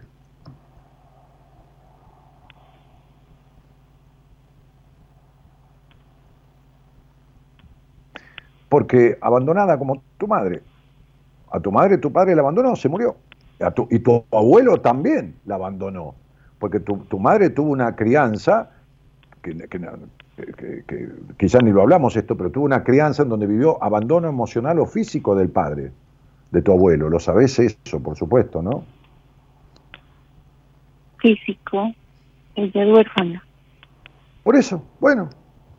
Por eso se casa con un hombre que se muere a los este, este, viven repitiendo la historia, ¿no? Y vos estás de repente con un médico desdibujado, borracho, psicópata, este, tres hijos con tres hombres diferentes, que no te acuso de tener tres hijos con tres hombres diferentes, pero seguís teniendo hijos con tipos que no sirvieron nunca para nada, que, que no existen como hombres, porque tu padre no existió en tu vida y tu madre fue intrusiva y castradoramente perversa. Entonces vos vivís castrada y en relaciones estériles y seguís y, y, encima, mi cielo, con todo cariño, te lo digo y respeto, ejercer la psicología.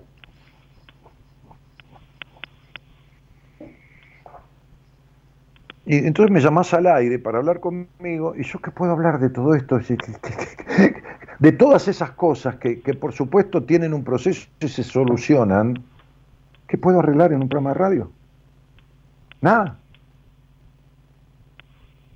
Nada, porque, porque vos venís a mí con toda una cuestión que es externa, estéril, que no, ya no tiene nada que ver, que son vínculos con tipos que, ya no están y que no tienen nada que ver con, con, lo que hay que arreglar verdaderamente. Olga, estás muy mal, te lo digo con todo cariño, estás muy mal posicionada en tu vida.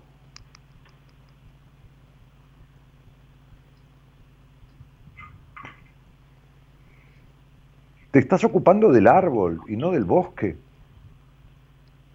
Te estás ocupando de, lo, de la urgencia que vos crees y no de la importante que hay que resolver en tu vida. Pero bueno, hay un dicho que dice, cuando uno no quiere, dos no pueden. Y si vos no querés, por eso has hecho terapias y esto y lo otro y nunca has resuelto nada, porque no han servido para nada.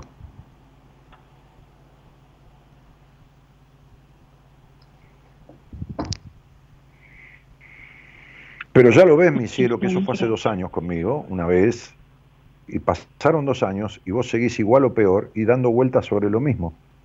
Seguís dando vueltas sobre lo mismo, sobre un borracho, psicópata, este, dando vueltas.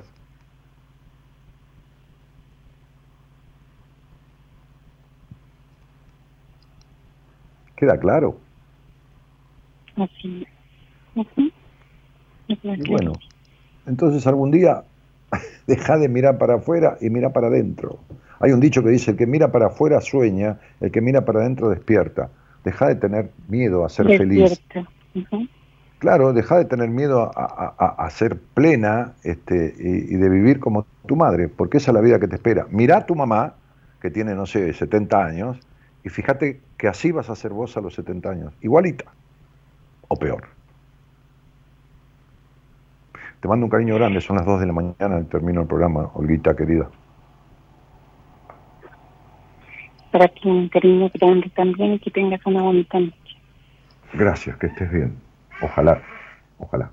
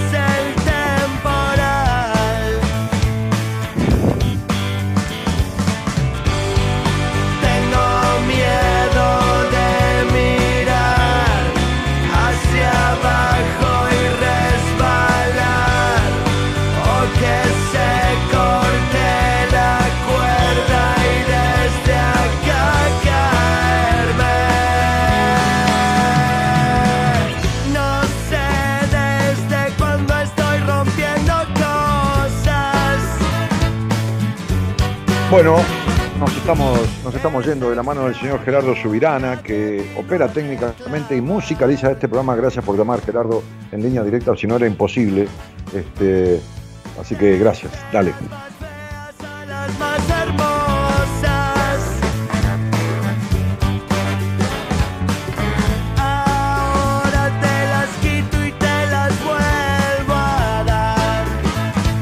En la la señorita Eloísa Ponte.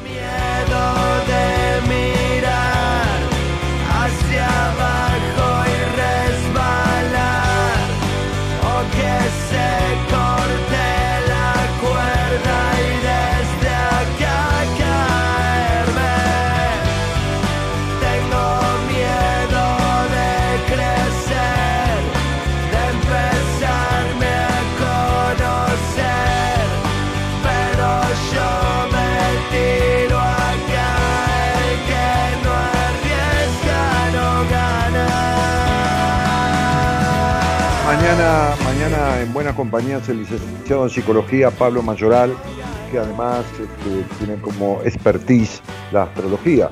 Em, bueno, yo decía en la apertura, ¿no? ¿Qué, haces con tu vida? Viviendo siempre lo mismo, ¿no? Este, tomando lo que la vida trae y lo que se lleva de manera impávida, como si no tuvieras posibilidad de accionar, ¿no? Y, y bueno, y teníamos en esta última conversación eso, ¿no? Justamente eso. Este, Pablo Coelho tiene esa frase que a mí me gusta mucho, dice, el 80% de tu vida depende de vos, el 20% es destino, pero cuando el 80% dejas que corra y que pase lo que pase, seguís atrás de lo mismo, como si eso fuera lo único, sin buscar realmente resolver, entonces el destino lo estás produciendo vos todo el tiempo negativamente, ¿no? Germán Russo decía que con estos lentes me parezco a Johnny Depp. Sí, Germán, a Johnny Depp, Johnny Depp, este, el de Pirata del Caribe. Germán, vos, necesitas lentes, me, me parece, te agradezco mucho, pero es como que necesitas lentes. Bueno, nada, un chiste. Bueno, mi nombre es Daniel Jorge Martínez, el programa se llama Buenas Compañías. Buenas noches a todos y muchas gracias por estar. chao, chao.